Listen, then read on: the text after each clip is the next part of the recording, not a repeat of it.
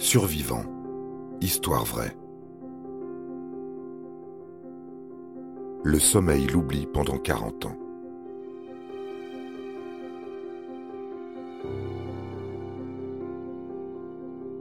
Combattre à la frontière russe en 1915 n'a rien de réjouissant, tout comme commander un régiment de hussards hongrois lorsque tu n'as que 19 ans.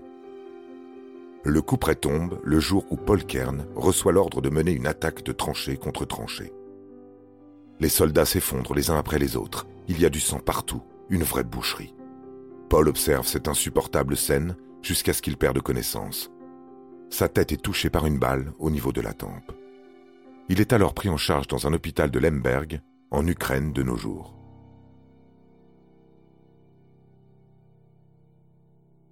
Son pronostic vital est sérieusement engagé, même si les médecins réussissent à retirer, grâce à la trépanation, la balle nichée dans son lobe frontal droit.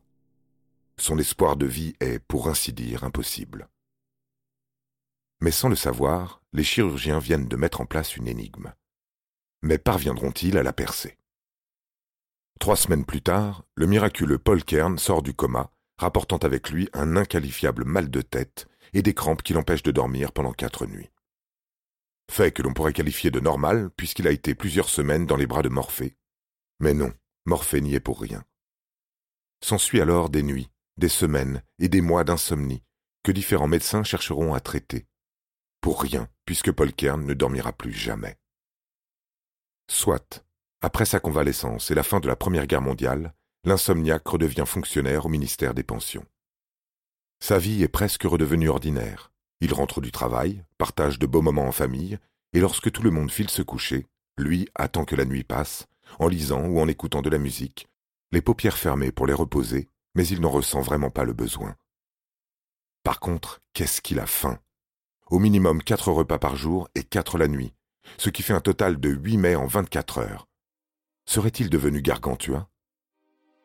Depuis l'accident, son énergie s'est amplifiée. Paul est de taille à travailler 72 heures d'affilée. Lassé des bistrots dont il a fait le tour, il est capable de passer plusieurs jours dans son bureau à s'occuper. Même si son handicap semble léger, avec de temps en temps des douleurs aiguës dans les bras et les jambes, sa vie n'est plus comparable à celle d'avant-guerre. Elle ne le sera plus jamais. Sa mémoire est restée intacte, contrairement aux mots qu'il confond parfois.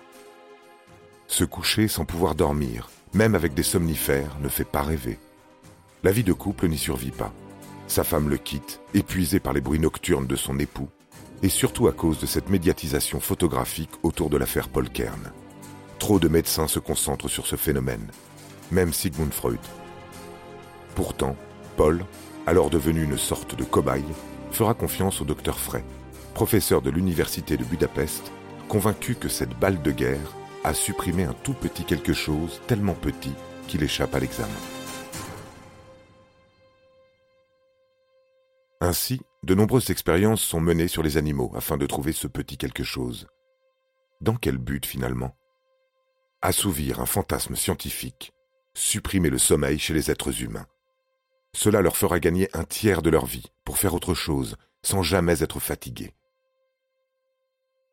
Dieu merci, les tests ne seront couronnés d'aucun succès. Paul Kern, 59 ans, finira par s'endormir en 1955, et pour toujours.